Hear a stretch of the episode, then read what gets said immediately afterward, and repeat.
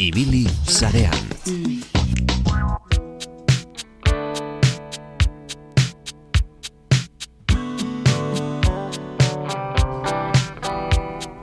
Hasieran aipatu dugu, bi digital azokan izan ginen puntu euseko kideok. Horren berri, Manes Garaio puntu fundazioaren arduradun teknikoa. Kaixo, Manes? Kaixo, leire. Berriz ere zarean la vuelta, eh? Bai, bai, ja, ez da noiz izan zen azken aldia, baina, bai, pasatu da, denboratxo bat. Falta motatzen gintuzun?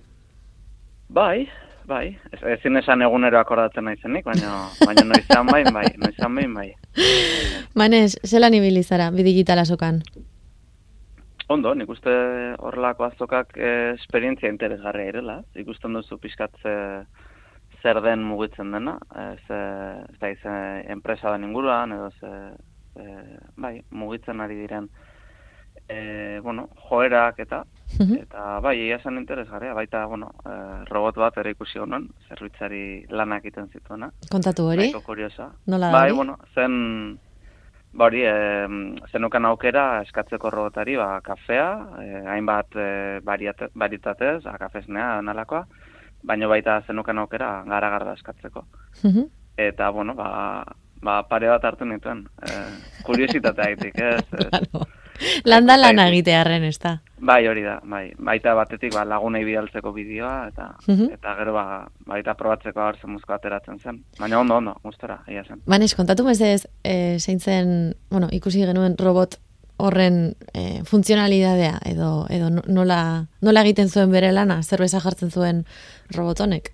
Bai, egia zen kafea nahiko estandarra zen, osea, kafetera normal bat, eta gero beso robotiko bat baso hurbiltzen zizuna, baina garagardarekin bai bitxia zen, ze, bueno, ba, sartzen plastikozko basoa, besoarekin hartzen zuen, eta kokatzen zuenean tokian, osea, e, zerbitzen hasteko tokian, ba, azten zen garagarda botatzen azpitik, osea, azpitik betetzen zijoan. E, Mhm. ba, tabernetan kainero bat erabili ordez horlako iturri batekin, e, hori egin ordez, ba, egiten zuen betik betetzen joan, betetzen joan, eta bukatzen zuenan, ba, besoak hurbiltzen zizun.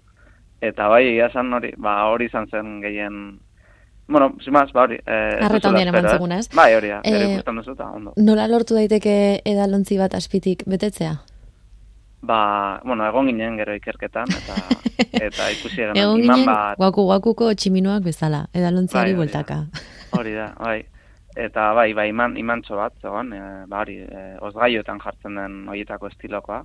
Mhm. Eta orain, ba, azpian zulo bat dauka, eta iman honek nolait, ba, behin garagardoa jarrita dagoena, izten du zulo hori. Ze zulo horretan metalezko zati dago.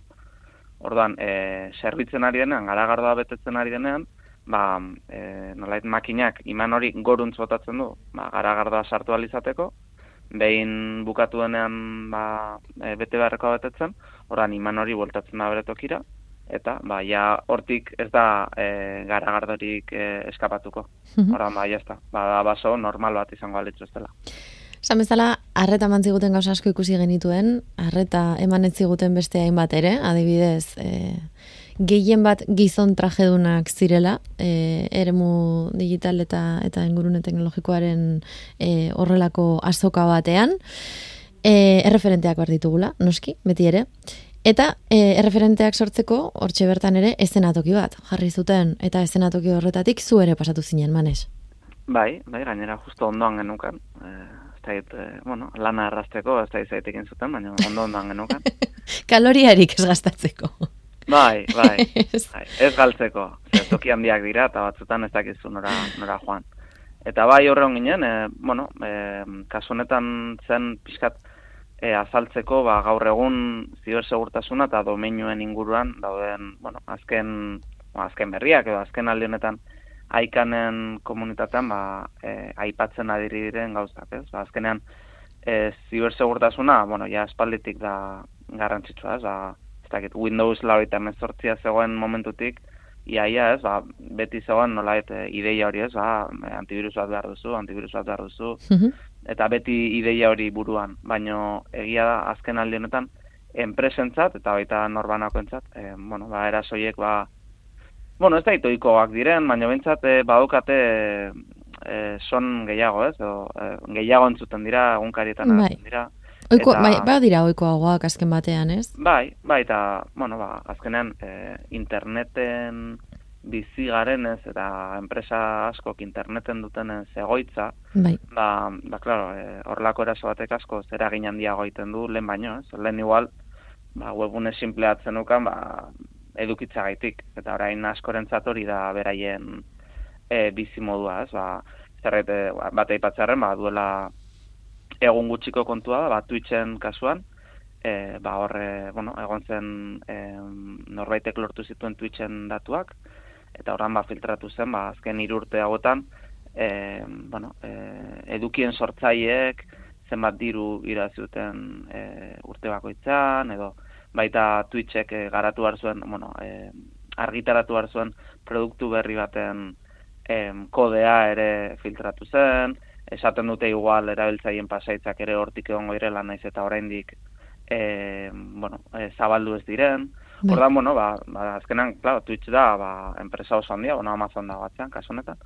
Eta, bueno, ba, beraiek bezala, enpresa txikiagoek ere jasotzen dituzte araz, e, erasoak, ez? Eta, ba, hau dator baita, e, adibidez, kana, e, Kanadako domeinuaren erregistroak, Mhm. e, bueno, egin zuen ikerketa, eta Kanadian, Kanadako enprese, amar enpresetatik seik, daukate, bueno, seguru bat, e, zibersegurtasunerako. Seguru bat esan nahi du, a- asegurua, etxeko asegurua dan bezala, bai, holako bai, hori da, zuten, zuten aurka daukazun bezala, edo lapureten aurka daukazun bezala, ba, kasu honetan, e, zibersegurtasun eraso baten aurka. Vale. Ordan ba honek ematen digu ideia bat, ez? E, zen momentutan gauden, eh, edo ze errelevantzia daukan horrelako gauza batek. Mhm.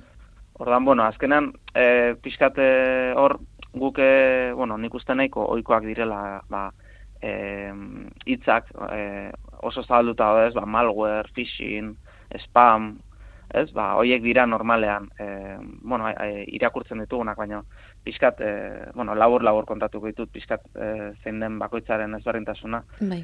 ba, malware izango litzateke, ba, ba, programa bat instalatzen dena gure ordenagailuan, ba, baimenik gabe, e, botneta da, ba, e, koordinatuta dagoen infektatutako ordenagailu sare bat, Mhm. eta honen bidez egiten dira, ba, atake masiboak, momentu berdinean, ez, koordinatuta. Bai. Eta honekin lortzen da, ba, e, ba, egiten den mina, egiten den kaltea handiago izatea. Fishina, ba, nik uste guztio jaso dugula, gainera azken aldenetan, e, nire inguruan ere asko gertatzen ari da. Klasikoa Smishina- da. Smishina, ez, ba, SMS bat, plan, ba, e, de, em, e, ja, jaso, hemen duzu zure segureko paketea, Bai. sakatu hemen, edo Nik, hemen eh, duzu esan behar ezakin dizut, nongo paketea. Manes adibidez, eske hemen daukat bat, e, justo aste honetan heldu zaidalako. Bai, bai, nahiko, orain ba horrelakoa gertatzen dira, ez? Ba oso ohituta gaude horrelako gauza jasotzera paketeak eta igual hainbeste eskatu dituzu, ez dakizula, ez da, ez da Bai. nori eskatu o, o benetakoa den. Hori da, heldu zait bat e, jartzen duena, su pedidos entregara manana. Bai, bai, horrelako akatsekin detektatu daitezke normalean. Adi Bai. irakurtzen badugu egoten dira pistak, baina egia da, ba, batzutan ba, ikusten dugu eta zuzenan klikatu pentsatu gabe, ez? Edo- Bai, Edo bai. email bat iristen zaigu gure bankutik eta esaten dugu sartzeko datuak. Hori izango litzateke phishing edo edo SMS-en bidez ba, ba smishing, eh? Mhm.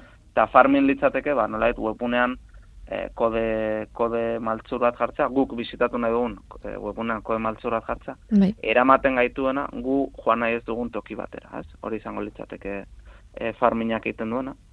Eta gero, bueno, spama aldatu, aipatu dut, baina, bueno, spama, bueno, ez, ez da DNS abuse edo dominioen abusoarekin lotutako gauza bat izaten kasu guztietan. E, kasuistikaren arabera izaten da edo ez. Em, baina, bueno, azkenan e, hori, itzaldian e, aipatu nahi nuena, gehien interesatzen zitzaena zen, ba hori, ba, azkenean e, hasieran ero, e, erasoak simpleagoak ziren, eta orain ja, ba, e, bueno, ba, defentsek ere aurrera egiten duten enean, eta jokoan gauza gehiago dago enean, ba, erasoek ere e, aurrera egiten dute. Eta hor badago, e, bueno, eraso mota bat edo, edo teknika dela domain generation algorithm e, deitzen zaiona, bai, eta eta bueno, hau da e, bueno, kontua da guk eraso bat egiten dugu adibidez botnet bat e, e, e, dagonean egoten da ordenagailu zerbitzari maisu bat dela e, infektatutako ordenagailu sare guzti horri aginduak ematen dizkiona, ez? Mhm. Eta, de repente, bialtzen dio guztiei erasotu honi, edo egin ekintza hau. Em, em, nolabait, botnet horren, maisu horren, elbidea, e, beti berdina bada eta jakina bada, bai. em, defendatzen ari direnak, ez, ba, edo, edo e, teknikariak, edo zibersegurtasuneko teknikariak, ba, ikusi ezakete zein den erasorako erabiltzen ari den, koordinatzeko erabiltzen den toki hori, eta Bai. blokeatu daiteke zuzenean. Ados. Ordan gelditzea komilen artean e, erraza da. Ez, ez da, ez da erraza, baina esan hau, nolait e, simplea da gelditzea, kasu horretan behin detektatuta non dagoen arazoa. Ordan, e, DGA edo Domain Generation algoritmek egiten duena, sortzen ditu milaka domeinu, denak batera, e, domeinu luzapen ezberdinetan, eta orduan, hoietako batzuk erabiliko dira erasotzeko, eta hoietako batzuk ez. Eta hauek sortzen dira modu ba, ausazko batean, edo e, ia-ia ausazkoa den modu batean, ez ba. E, segun ze egun den, ba, horrekin e, algoritmo bat aplikatzen dio, eta sortzen du ba, domeinu izen bat. Eta hori da erabiliko dena. Eta ordan honek lortzen duna, hainbeste domeinu daudenez, eta horietako batzuk erabiliko dira erasotzeko, eta beste batzuk ez. Edo horietako batzuk igual, hemendik hiru hilatera erabiliko dira erasotzeko, bardan, erasoiek gelditza, ba, zailtzen da. Ez dakigu benetan nor den, edo zein den blokeatu barrekoa, ez. Mhm. Em, hau, bueno, e, guk e, izan genuen, horlako kasua duela e, urte, bizpairu urte, izan ziren. Punto ez domenioan dinozu. Bai, puntu ez domenean. Hau normalan, claro, kontua, eh, alik eta modu, bueno, alik eta eh, modu zabalenean eh, egiten saiatzen dira, eta orain erregistratzen dituzte domenioak, ba, ba, .comen, .eusen, toki ezberdin askotan, eh? Eta guk orain arte, eh, kasu hori bakarrik izan dugu, baina egia da, ba, bueno, gu ere nolabait, eh, ba, guri ere gertatu izan zaigula guk eh, berehala detektatu genuen eta blokeatu genituen domeinu horiek, baina baude, bueno, beste kasu batzutan, ba, gerta daiteke, ba, jendea eskonturatzea, edo igual garrantziarik ez ematea, eta ekintzarik ez hartzea hori gelditzeko, ez? Mhm. Em, orain honi erasoni aurre egiteko modu, bueno, nik uste nahiko ba, interesgarria eta gainera e, badokala potentziala dela e, inteligentzia artifiziala erabiltza, ez? Em, nolai detektatzea e, ze domeinu erregistratzen ari diren eta patroiak identifikatzea, ez? Ah, bale, domeinu hau erregistratu da, erregistratzaile honekin, eta da e, domeinu luzapen hau, eta erabili da erasorako. Eta oran, machine learning erabilita, saiatu patroiak identifikatzen eta domeinu hori bestelakoak automatikoki blokeatzen. Ez, ez du, Oran, ez du ematen lan erresa, eh? Ez, ez, erreza ez da, baina honek lortzen duena, ba hori, e, izan ordez, ba, abisu bat eman, ardurauna jaso, hori baloratu, hori blokeatu, kenduko nituzke urratxoie guztiak, eta e, algoritmoa izango litzateke, e, domeinu horiek blokeatzeaz arduratuko litzatekena. Eta bloke hori egin alko luke, ba, berehala, eta bere, oza, berehala, ba, ez dakit, segundu batzuk, minutu batzuk, ordan e, erasotzaileari e, ez diozu aukerarik ematen, e, ia-ia, erabiltzeko. E, ordan, ba, oso oso eraginkorra izango litzateke. Ez hori izango litzateke domain generation algoritmen kasuan, e, e, bueno, ba, itxura oso ona daukan metodo bat. Manez galdera bat, horrekin lotuta. Em, ez dakit, ez, ez, ez dakit galdera komplikatua dan, e- edo agian erresegia zuretzat. E, horrelako erasoen atzean daudenek, e, teknologia baliatzen dute erasoiek egin izateko. Orain bertan aipatzen ari zaren e, metodo bat edo tresna bada. Ez hau, Bai. e, algoritmoena. Em, eraso egiten duen horrek badauka ikastea artifizialki, hau da. Pertsona batek eman behar du agindua eta tresna bat baliatuta eraso egin dezake, edo izan daiteke tresnak bere kabuz ikastea erasoak egiten, ikastea zelan blokeatzen zaion eta berriz ere ikastea bide berriak eraso egiteko. Ba, ba oso galdera ona da, egia esan. Ados. Eh, berez, vale, Ora- ez ekin komplikatua zan edo. ez. bai, ez, egia esan, e, bueno, ez dakit, pentsatzen dut orain bertan egingo dela, bueno, e, nola e, ba, funtzioak edo algoritmoiek preste duki eta norbaitek martxan jarri, ez? Baina, Mhm. Ba, behin hasita, ez? Ba, e, inteligentzia artifiziala zabaltzen ari denean, eta, bueno, ja, aplikazio pila bat dauzka, ba, beste aplikazio bat izan daiteke, e, zibersegurtasuna defendatzeko erabiltzen dutenek era, e, erabiltzeaz gain, nolabait? Ba, erabiltzea baita erasotzaileek, ez? Eta Bai. ordan egotea borroka konstante batean, ez? Ba, e, ba baita egitea erasotzaileek horrelako beste algoritmo bat, eta algoritmo hori arduratzea, bilatzea, ba, puntu ahulak, o bilatzea moduren bat, e, dauden defentsak e, gaientzeko, Bai. Em, bai. Bai, kasu honetan DGaren kasuan, eh, eraso mota honen kasuan, ba, izango litzateke bai modu bat. Ze, ze modu ditu puntos fundazioak, puntos domeinuan, e, kasu honetan, eraso guzti horiei aurre egiteko? Bueno, orain bertan, badioz, em, gu e, baukagu harremanak ba, erakunde batzuekin horrelako algoritmoak e, bueno, e, prestatzen ari direnak, orain digu ez gara horrekin hasi, baino, baino nik uste bai dela etorkizun bueno, urbil batean martxan jartzeko zerbait. Eta horretaz gain guk, bueno, orain bertan daukagun sistema da, e, bueno, daukagu e, tresna bat egunero behiratzen dituena e, puntuz domenio guztiak, eta e, bilatzen ditu, ba, lehen aipatu dituan kasu horiek, ez? Ba, malware, spam, phishing, eta horietakoren bat e, identifikatzen badu, ba, abisatzen digu, esan ez ba, domenio honetan, topatu da e, arazo hau, eta oran guk ikusten dugu, haber, benetazko kasua den, ze batzutan e, e, positibo faltsuak ere gerta daitezke, mm baloratzen du, arregiazkoa den, ikusten dugu, haber, intentzio txarrez egindako zerbaien, edo, ba, igual, e, zure webuneak eraso bat jaso du, eta zuk ez dakizu, Horran, ikusten badugu, e, fede txarrez egin dako zerbait dela, ba, zuzenean blokeatzen da, eta ikusten badugu, e, ba, hori, nolait biktima bat izan zarela, bardan, abisatzen da, esateko bira, e, hau gertatu da, e, hau egitea gomendatzen dizugu, alik eta azkarren, e, eta babes neurri batzuk, ez? Horrekin batera, tresna honetaz gain, tresna honek ja abisatzen digu, eta e, nolait egunero dago martxan, eta gero horretaz zain daukagu adibidez, e, bari, Basque Cyber Security Centerekin eta Global Cyber, e, Cyber Alliance. Security Alliancearekin, e, bueno, dauzkagu akordioak, eta ordan beraiek ere e, identifikatzen dute arazoren bat puntu zen batekin, edo zein dela ere arazori, segurtasunekoa, e, ba, abisatzen digute, ordan ba, em, beraien abisoak jasotzen duguna, ba, behiratzen dugu, eta lengo berdina. Ba, ikusten badugu fede txara zein dela blokeatu, eta bestela abisatu.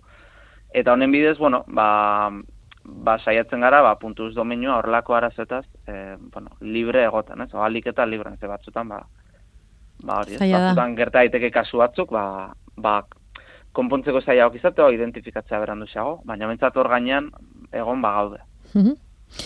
ba, ze ondo manez. La zaila zara. Bai, ia esan bai. Oh, no. Zezango dizut, ba. Ia esan bai. Bazkerrik asko, horren ondo asaltzeagatik, eta beldurra izan baino, e, edo beldurra eragin baino, beldur hori horri aurre egiteko moduak daudela erakusteagatik. Bai, beti dago, beti dago moduren bat. Eskerrik asko, manes gara jo. Ah, zuei. Agur.